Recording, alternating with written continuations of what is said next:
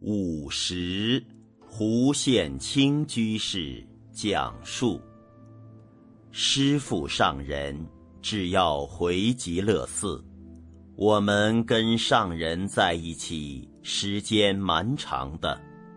跟师父相处中，无论是师父用餐，在穿衣，在居住环境。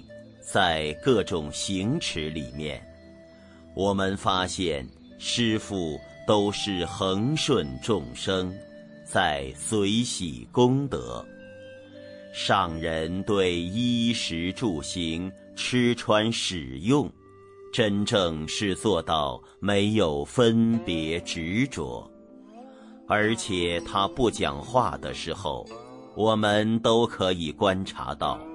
他都是在念佛三昧当中，他的行住坐卧，随时随地都在做最好的表法。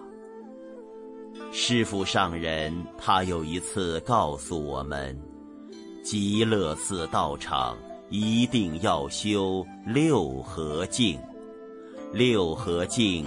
就要从你们干部修起，六合敬一定要懂得让，千万不能争权。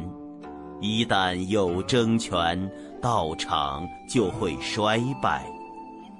我们极乐寺有今天这个局面，都要感谢师父的身教言教。老和尚的身教编辑小组。